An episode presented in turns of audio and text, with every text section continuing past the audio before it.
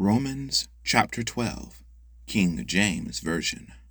I beseech you, therefore, brethren, by the mercies of God, that ye present your bodies a living sacrifice, holy, acceptable unto God, which is your reasonable service.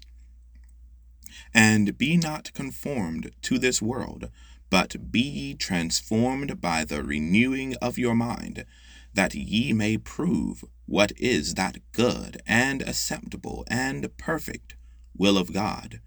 For I say, through the grace given unto me, to every man that is among you, not to think of himself more highly than he ought to think, than he ought to think, but to think soberly, according as God hath dealt to every man the measure of faith. For as we have many members in one body, and all members have not the same office, so we, being many, are one body. So we,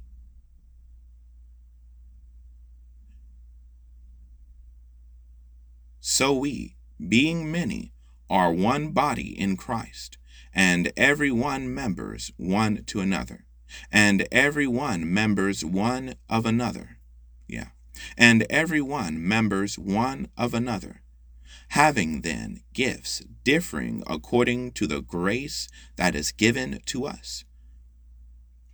Whether prophecy, let us prophesy according to the proportion of faith or ministry, let us wait on our ministering, or he that teacheth on teaching, or he that teacheth on teaching, or he that exhorteth on exhortation, he that giveth, let him do it with simplicity.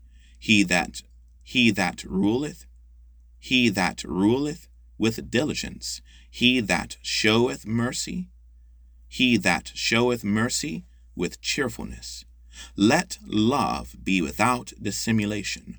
Abhor that which is evil, cleave to that which is good. Be kindly affectioned one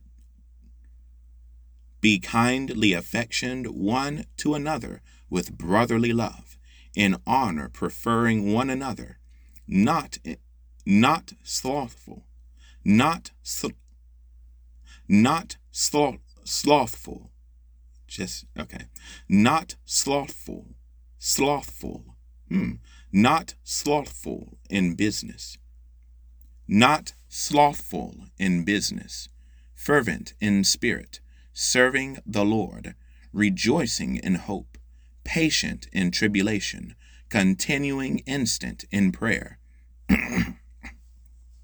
distributing to the necessity of saints, given to hospitality. Bless them which persecute you, bless and curse not.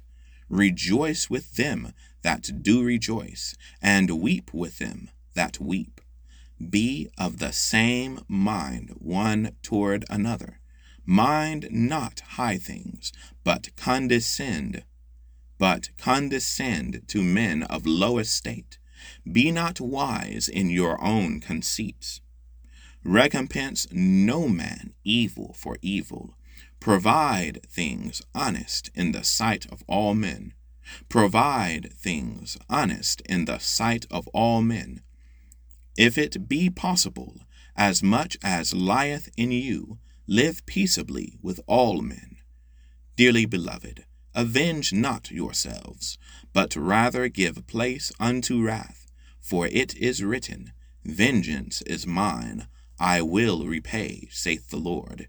Therefore, if thine enemy hunger, feed him. If he thirst, give him drink. For in so doing, for in so doing thou shalt heap coals of fire on his head. Be not overcome of evil, but over but overcome evil with good. That was Romans chapter 12, King James Version. Thank you all for watching.